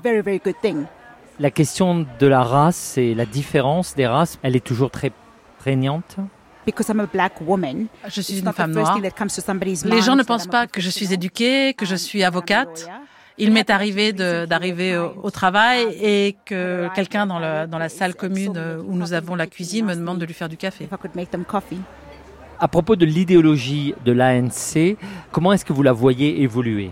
Je ne sais pas. La question est compliquée. Mais je crois qu'il nous faut des gens jeunes, convaincus, qui veulent, qui ont faim de ce changement et qui ont une vision. Ça veut dire qu'il y a un problème de leadership je dirais oui, sans aucun doute. Il y a un vide. Soft Power. Frédéric Martel. 19h20 en direct sur Culture. On parle ce soir de l'Afrique du Sud. On est avec euh, Jeanne Bouillat, chercheuse en sciences politiques, spécialiste de, l'Afrique du Sud. On était avec euh, nos correspondants, avec Laurent Fourchard. On sera avec d'autres correspondants de Radio France. Mais je vous propose d'écouter maintenant l'ambassadeur de France, David Martinon. Euh, je rencontre à Soweto, dans le célèbre township de Nelson Mandela, où il est en déplacement pour un, déplacement professionnel, puisque le, reste du temps, il est basé à Pretoria. Et je lui ai demandé de décrire l'ANC hein, comme parti et comme État. David Martinon, ambassadeur de France en Afrique du Sud. C'est devenu un parti-État en réalité, c'est-à-dire que c'est le parti central de la vie politique euh, sud-africaine. Donc l'Afrique du Sud est une vraie démocratie, avec une constitution extrêmement protectrice des libertés, notamment des droits des personnes LGBT qui ont été protégés très très tôt, beaucoup plus tôt qu'en France par exemple, notamment pour ce qui est du same-sex marriage, disons du mariage pour tous. Et pour autant, on peut dire qu'il n'y a pas eu d'alternance dans le pays, ce qui est peut-être une limite à cette euh, démocratie et à l'exercice du droit démocratique. Il y a des formes finalement d'alternance au sein de l'ANC, il y a des tendances, comment ça se passe? Il y a en effet des tendances au sein de l'ANC, et la bonne nouvelle c'est que l'ANC est un parti-État, mais c'est un parti profondément démocratique, où toutes les grandes décisions font l'objet de votes et euh, où euh, les instances dirigeantes sont élues et de manière régulière. Et le président Ramaphosa se trouve être en même temps le président du parti. Et il a été élu démocratiquement et ça a été une bataille féroce pour lui pour être élu puis réélu à la tête du parti. On s'oriente euh, dans quelques mois, on va avoir des élections très importantes ici. On s'oriente non pas vers quel résultat, ça on verra, mais, mais quel type d'élection ça va être? Les élections en, en Afrique du Sud sont des élections générales, c'est-à-dire celui qui tire la liste, qui fait 50%, plus une voix, ou qui peut euh, dégager une majorité relative et faire l'objet d'une coalition, devient le président d'Afrique du Sud. Donc le sujet pour les Sud-Africains, c'est de savoir si l'ANC va à nouveau passer la barre des 50%, score qui lui assurerait une majorité absolue au, Parlement et donc euh, la présidence. Si l'ANC tombe à 42, 43, 44%, à ce moment-là, on sort complètement, si je puis dire, des sentiers battus. Du modèle Mandela finalement. Et du modèle Mandela. Et là, très probablement, l'ANC devrait demeurer, à mon avis, la force dominante de la vie politique sud-africaine, et probablement donc le barycentre, mais le barycentre en coalition. Et le sujet, c'est de savoir avec qui il pourrait entrer en coalition. Une structure plus à gauche ou une structure plus centriste ou plus à droite? Oui, absolument. Ça va donc dépendre des scores des uns et des autres. Donc à l'extrême gauche, vous avez euh, les Economic Freedom Fighters, dirigés par euh, Julius Malema. Probablement un bon tiers de l'ANC se sent assez proche des positions des EFF. C'est quoi son idéologie? C'est euh, une idéologie anti-Ouest, une idéologie profondément communiste, revendiquée. Extrême gauche, on peut dire. Aujourd'hui, on peut dire d'extrême gauche. Il manifeste aussi avec ses troupes devant l'ambassade de France pour chasser les Français, dit-on. Il fait ça aussi. Il n'est pas le président du parti, il est le commander in chief, le commandant en chef. Habillé en habit militaire. Habillé avec un treillis et, et un béret rouge euh, qui n'est pas du tout le béret euh, d'Emily in Paris. Et ses propos sont effectivement euh, assez inflammatoires. C'est populiste, on peut dire. C'est très populiste et c'est ancré dans la certitude ou la proclamation qu'un modèle communiste euh, est possible et viable euh, en dépit de ce qu'on a pu voir euh, en URSS. Il vient de l'ANC en même temps. Oui, il vient de la Ligue de jeunesse de l'ANC et, et c'est pour ça qu'on on, on pense qu'une bonne partie de l'ANC est à peu près sur la même ligne que lui. Ses copains de jeunesse sont pour certains ministres dans le gouvernement actuel et on peut penser que des passerelles pourraient être euh, jetées assez facilement entre les deux parties. Et lorsque j'étais au, au, meeting des EFF euh, en août dernier, j'y ai rencontré des représentants des partis frères d'Afrique australe. Vous avez mis vos lunettes noires? Non, j'ai totalement assumé d'être là en tant qu'ambassadeur de France et je n'ai pas voulu être euh, me cacher. Il vous a pas interpellé?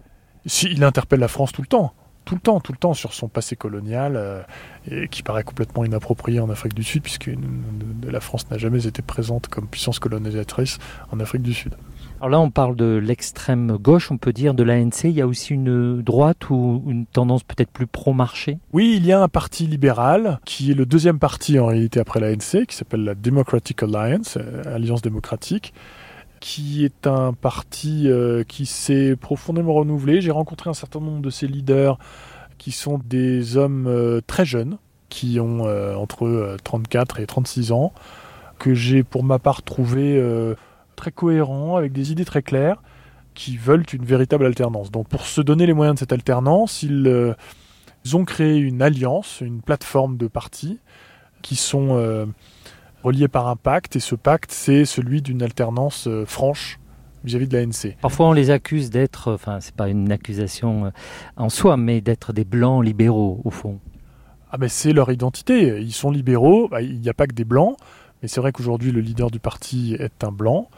Il n'y a pas de procès d'intention qu'on puisse leur adresser, mais c'est un fait que c'est un parti qui est aujourd'hui dirigé par des blancs, et donc toute la question, c'est de savoir si l'Afrique du Sud d'aujourd'hui, euh, de 2024, est prête à être de nouveau dirigée par des Blancs.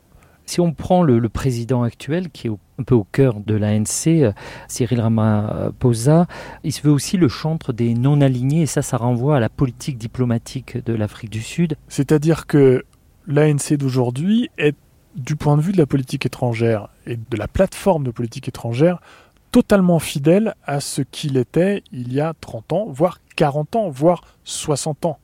C'est-à-dire que c'est un parti qui s'est construit dans la lutte contre l'apartheid et qui a bénéficié à l'époque du soutien unique du camp de l'Est, et donc essentiellement de l'URSS, et à un moindre degré de la Chine. Et donc concrètement avec des proxys comme Cuba ou l'Angola.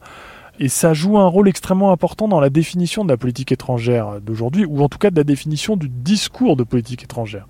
C'est-à-dire que sur l'agression russe en Ukraine, l'Afrique du Sud, donc dirigée par l'ANC, est en réalité mue par la très forte nostalgie de ces dirigeants, qui sont donc des dirigeants de l'ANC, pour ces années de lutte. Les années de lutte où tous risquaient leur vie, beaucoup sont morts, et euh, tous pouvaient trouver asile et protection et formation en URSS. C'est cette euh, nostalgie de l'URSS, du soutien apporté par l'URSS, qui en réalité permet d'expliquer ces positions de politique étrangère.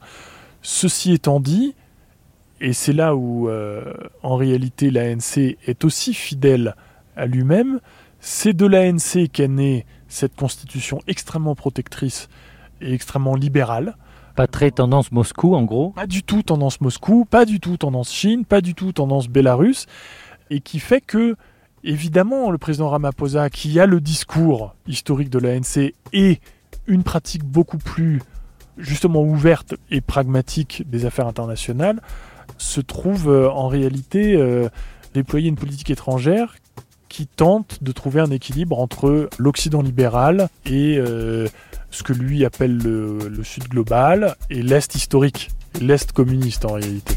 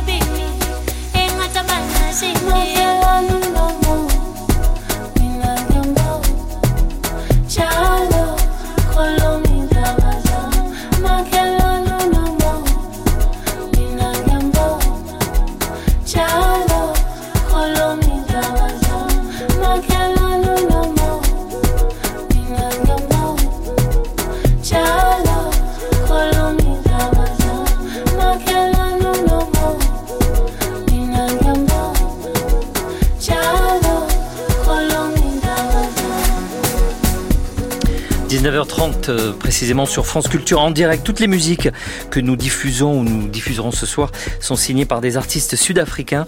Sur notre page euh, Soft Power sur le site de France Culture, vous retrouverez euh, les, références de ces titres ainsi que d'ailleurs des livres, des articles pour prolonger cette, cette émission. Jeanne Bouillat, vous êtes chercheuse en sciences politiques pour cette émission consacrée entièrement ou presque ce soir à l'Afrique du Sud, 30 ans après la, la victoire de Nelson Mandela et son arrivée à la présidence sud-africaine. Il y a quelques semaines d'élections décisives qui auront lieu euh, en Afrique du Sud au mois de mai euh, prochain. On connaît les, la date de ces élections générales qui ont été annoncées par le président Ramaphosa ce mardi. Alors, rebondissons peut-être sur deux choses qui ont été dites par euh, l'ambassadeur de France David Martinon. La première, c'est au fond, pour expliquer l'évolution de l'ANC, c'est le passage d'un État, comment dire, social blanc sous l'apartheid à un gouvernement évidemment Alors oui, ça vient aussi compléter euh, ce qu'a dit mon collègue euh, Laurent Fourchard hein, sur euh, les l'héritage, on dirait à la fois sur l'économie et sur l'état de l'apartheid et du colonialisme, parce qu'il faut le rajouter aussi. Post-colonial. Voilà, post-colonial, c'est des siècles de, colonialisme aussi avant, parce que voilà, l'apartheid c'est de 48 à, à, 94, mais bon, il y, a, y a des siècles avant en plus du coup des inégalités territoriales, c'est la réforme de l'État et de produire un État social qui est au service d'une minorité à un, un, État et, des services, et un service public qui va être au service d'une majorité et donc ça veut dire euh, euh, à la fois un rétablissement des inégalités raciales dans la, façon dont les services publics sont produits. Donc l'exemple, par exemple, pour ça, c'est l'éducation. C'est-à-dire que l'éducation sous l'apartheid, c'est quatre, en fait, c'est quatre groupes raciaux, mais c'est aussi subdivisé encore euh, au niveau tribal euh, dans la majorité noire. Donc, euh, enfin, il y a, y a, un nombre énorme en fait de, de, de ministères. Donc, ils doivent être unifiés et on doit créer un un, pro, un programme des curriculums euh, communs. Il y a trois réformes curriculum dans la période post-apartheid. On doit redistribuer massivement. Il y a des limites à toutes ces formes de redistribution euh, parce que justement, il y, a, y a, y, a, des écoles qui fonctionnent très bien et donc euh, les, euh, les, les, classes moyennes, notamment la minorité blanche, mais voilà, il y a un compromis qui est fait avec elles pour que des frais de scolarité restent et, et qu'il y ait des levées de fonds de façon indépendante et ça explique notamment les inégalités éducatives. Mais il y a aussi un investissement massif dans l'éducation. Donc on, tient, enfin, on, a des défis énorme en fait du point de vue de l'éducation Juste pour reprendre peut-être ce qu'a dit aussi mon, mon, collègue Laurent, c'est que on a on a un système euh, où la question de l'accès se pose toujours hein, pour euh, des minorités, notamment moi je travaille sur la xénophobie, donc euh, sur les, les, migrants internationaux, et il y a beaucoup de problématiques autour des documents, de l'accès aux documents. Ça, c'est un des grands enjeux de l'accès, mais en fait, la question, c'est plus les inégalités, en fait, au sein du système éducatif et de la qualité très différente qu'il y a, notamment dans les régions rurales, historiquement bantoustan, dont a parlé aussi Laurent. Et en fait, quand on regarde les taux de réussite, si on regarde simplement les taux de réussite au, bac, l'équivalent sud-africain, c'est le Matrix, où cette année, la ministre a été très fière de dire qu'il y a 80% de taux de réussite. Mais en fait, de si on regarde toute une promo, il y a euh, seulement 50 à 60 qui, qui vont euh, au bac et il y en a que 14% qui sont éligibles à, l'université. Et de ces 14% seuls 6 vont avoir un diplôme de licence dans les six ans qui suivent. Donc ça, ça, ça c'est caractéristique des grandes inégalités. Et le, ce que je voulais essayer euh, expliquer, c'est que ces, grandes réformes du coup de l'État social, elles ont lieu à un moment, une conjoncture internationale qui est particulièrement compliquée. C'est-à-dire, c'est le, le, le, les années 90, c'est le consensus de Washington. Euh, L'État, l'État d'apartheid euh, a été très largement en dette. Donc, en fait, l'ANC va se retrouver à, rembourser aussi cette dette internationale, à mettre en place un plan d'ajustement structurel fait maison qui s'appelle le GEAR en, en 1996, qui revient réduire massivement les dépenses sociales euh, en général de l'État.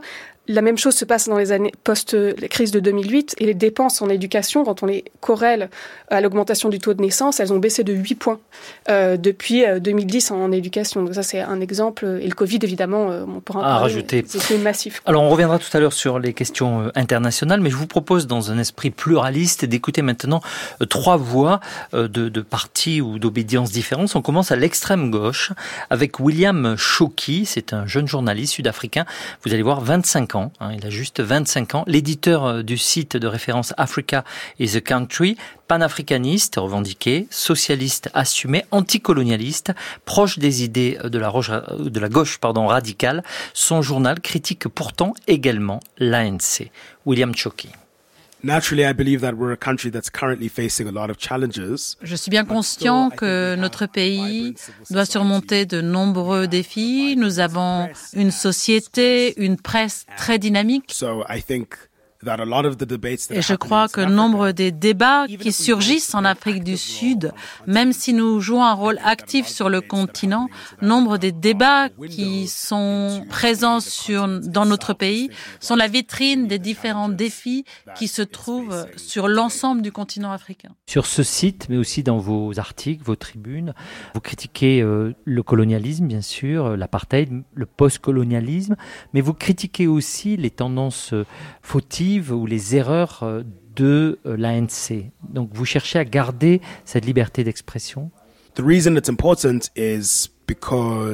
Je crois qu'il est important de donner le pouvoir, donner les rênes aux Sud-Africains, qu'ils aient le sentiment qu'ils ont leur destin en main, de ne pas laisser euh, les rênes de leur destin aux mains des Occidentaux, et je parle du colonialisme, ou aux mains de dirigeants politiques qui ne sont là que pour leur propre intérêt.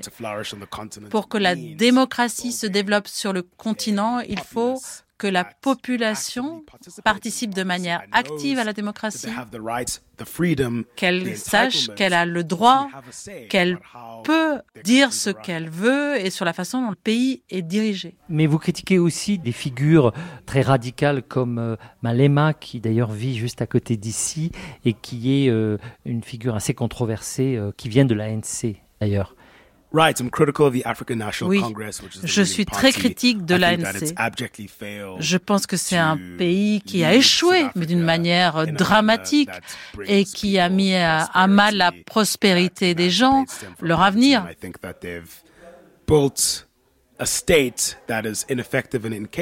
C'est un État incapable parce que il est à son propre service, au service de son intérêt économique. Mais les autres forces euh, politiques et les différents droits qui, sur le papier, euh, apparaissent comme des partis très concernés par l'intérêt général. Alors, par exemple, qui euh, décident de défendre et de lutter contre la pauvreté et d'autres sujets. Lorsque vous regardez précisément ce qu'ils font, ils euh, utilisent une rhétorique radicale qui au final ne vient que défendre euh, des politiques qui sont celles de l'ANC et qui visent au final à cultiver une économie qui, au final, euh, ne fera que les enrichir un peu plus ou enrichir le parti. Et je crois que pour pouvoir attirer la majorité des Sud-Africains, ils parlent de redistribuer la richesse, mais en fait, il ne s'agit pas de la redistribuer aux masses, mais simplement à une petite partie d'une élite économique qui est surtout blanche et la passer à une autre élite prédominante qui est euh, noire. Mais à la fin, ce sont des élites. Et la majorité des Sud-Africains vivent dans la misère. Et ce sont des petits arrangements entre eux. Quelles sont les solutions? La solution reste à créer. Pour revenir sur ce que je disais précédemment, la chose compliquée avec l'Afrique, c'est de dire que la démocratie est quelque chose qui est apparu récemment. Alors si l'on revoit la décolonisation, même après, que de nombreux États ont été aux mains d'un parti après la décolonisation, que la démocratie n'était qu'une théorie et dans la pratique elle n'existait pas. Je dirais que c'est une idée euh, développée par les Blancs selon laquelle le terrain politique doit être aux mains de dirigeants politiques. et que ce n'est pas aux gens de prendre des décisions et que les gens doivent simplement rester à leur place et baisser la tête. Et nombre de dirigeants pensent que la majorité doit être traitée comme cela. Ils devraient simplement être reconnaissants d'avoir été libérés du colonialisme et on doit voter pour eux parce qu'ils ont joué un rôle important dans ce mouvement de libération et que sans les dirigeants politiques, eh bien, les choses iraient bien plus mal dans le pays. Et je crois qu'il s'agit de faire comprendre à ces gens que non, la démocratie existe et qu'elle est au service des citoyens et que vous, comme des gens de la rue, vous avez le pouvoir de décider et d'influencer les choses. Et vous pouvez décider, vous pouvez changer les choses.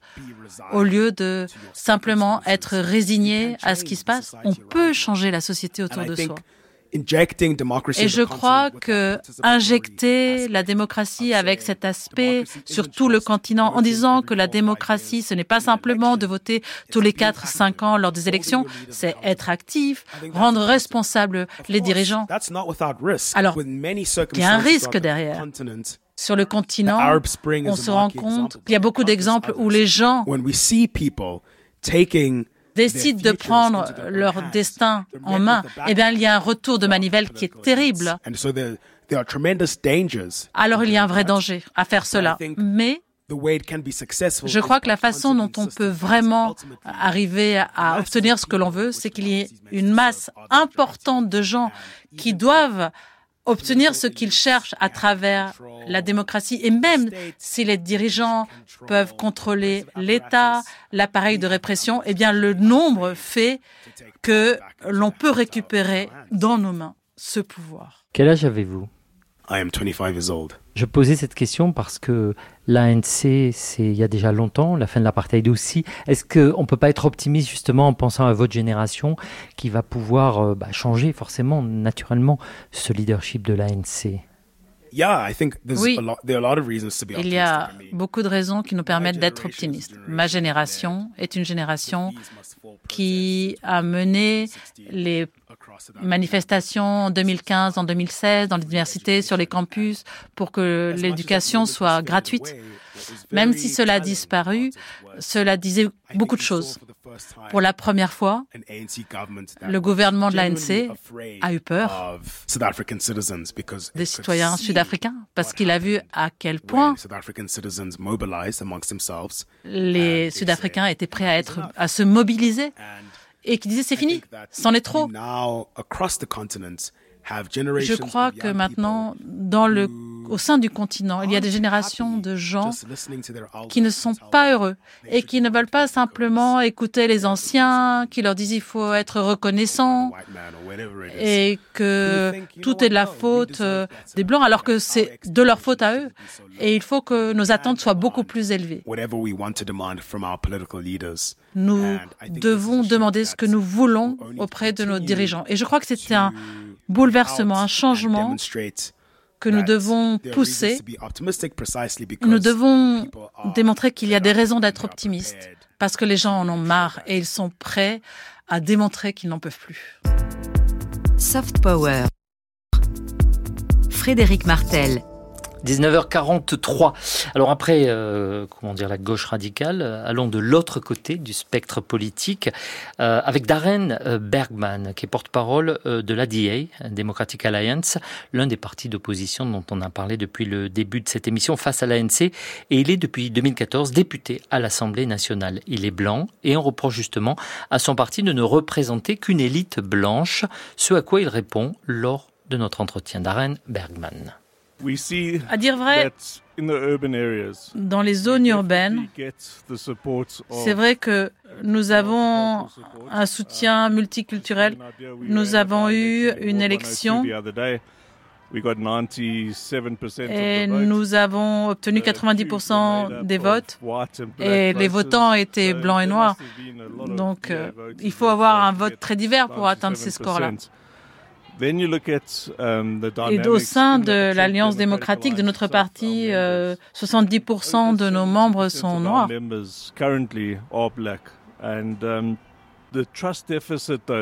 Cette manque de confiance dont vous parlez, c'est vrai qu'a fait que nombre de gens, membres de l'ANC, ont été mis au pouvoir. Alors ils sont allés dans les zones rurales, ces gens, ces dirigeants de l'ANC. Ils disent que nous sommes un parti blanc et qui ne comprend pas ces noirs. Ils ont joué sur cette différence de race. Ce qui est faux. Nous travaillons avec tout le monde et c'est vrai que nous, nous avons travaillé avec l'ANC.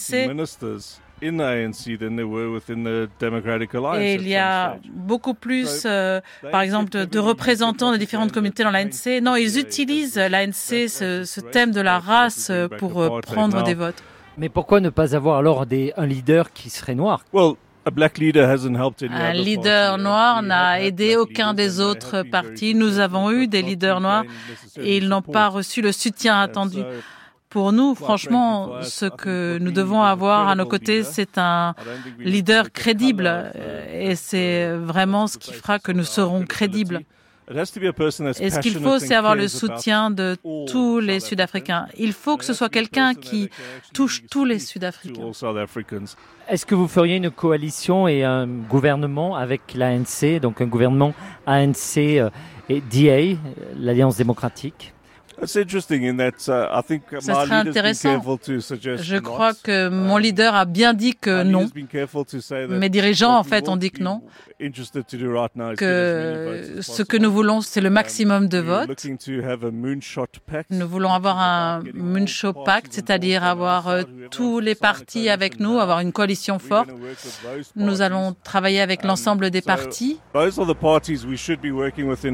Nous allons donc euh, réunir plusieurs partie dans cette coalition. Après, une fois que les élections et lorsque euh, il sera clair qu'il faut euh, sauver un pays, et je parle en mon nom, hein, je ne parle pas en nom de nos dirigeants, lorsque nous verrons ce qui est à accomplir je crois qu'il sera beaucoup plus facile d'aller de l'avant, de sauver le pays avec des partenaires que nous connaissons que d'aller avec des gens qui sont complètement externes. Je crois que les votes vont vouloir que l'on s'unisse à des partis qui veulent sauver le pays. C'est-à-dire, euh, c'est un peu euh, comme dans un référendum. Je crois qu'on ne peut pas prendre n'importe qui pour diriger ce pays. Quelles peuvent être les forces de ce pays et l'espoir? Notre justice reste très indépendante, solide. C'est pourquoi nous sommes un corps solide. C'est pourquoi les gens sont résilients. Et c'est pourquoi les gens sont simplement et seulement des Sud-Africains. Ils ont vécu des choses tellement terribles, mais à la fin, ils sont unis. Et c'est ce qui me donne beaucoup d'espoir. Une question euh, longue, mais à laquelle vous pouvez répondre très brièvement. Est-ce que vous avez pensé ou est-ce que vous risquez un jour de devoir penser à quitter ce pays? On me pose toujours cette question. Beaucoup de gens disent qu'ils partiront quand je partirai. Non, j'essaie de rendre l'avenir meilleur et faire que ce pays est toujours un pays pour lequel on a envie de, de lutter. C'est un pays de gens forts. Les gens doivent s'assurer qu'ils ont un plan B. Alors peut-être pas qu'ils y auront recours à ce plan B, mais qu'ils ne soient pas pris par surprise. C'est comme euh, lorsque l'on fait faillite. Lorsque un pays euh, fait faillite, voilà, ben, on renaît, hein. on se réveille à un moment. À l'instant d'Aren Bergman, porte-parole de, de la DA. Je vous propose maintenant de repartir euh, en Afrique du Sud avec notre seconde correspondante en Afrique du Sud, Claire Bargelès. Bonsoir euh, Claire. Bonsoir à tous. Où est-ce que vous vous trouvez Quel est l'état? On en a parlé au cours de cette émission déjà. Quel est l'état de la situation euh, très concrètement autour de vous, de votre vie quotidienne, l'eau, l'électricité, la criminalité? Eh bien, je me trouve donc à, Johannesburg, chez moi, un peu à, l'ouest de la ville, dans un quartier plutôt classe moyenne, étudiant. Euh, en ce qui concerne l'électricité, euh, on a justement retrouvé le courant euh, juste une heure avant votre émission. Et en ce moment, c'est les coupures, c'est plutôt par tranche de deux heures, deux ou trois fois sur une journée. Il faut comprendre que c'est très organisé.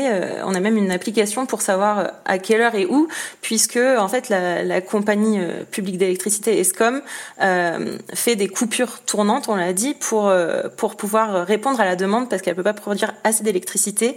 Et donc tout ça pour pour éviter un effondrement total du système. Et en ce qui concerne les problèmes d'approvisionnement en eau, c'est aussi un, un, autre problème qui touche particulièrement les centres urbains, donc comme ici à, à Johannesburg on, on manque pas vraiment d'eau, en tout cas pas pour l'instant, mais c'est surtout des problèmes pour l'acheminer. Et euh, comme beaucoup de problèmes de la ville, c'est surtout dû à des infrastructures vieillissantes qui n'ont jamais été rénovées euh, pour, plusieurs raisons, pour euh, mauvaise gestion ou pour détournement de fonds souvent. et quant à la criminalité, vous en avez déjà parlé, mais c'est donc un, des autres euh, assez gros problèmes du pays, on peut le dire.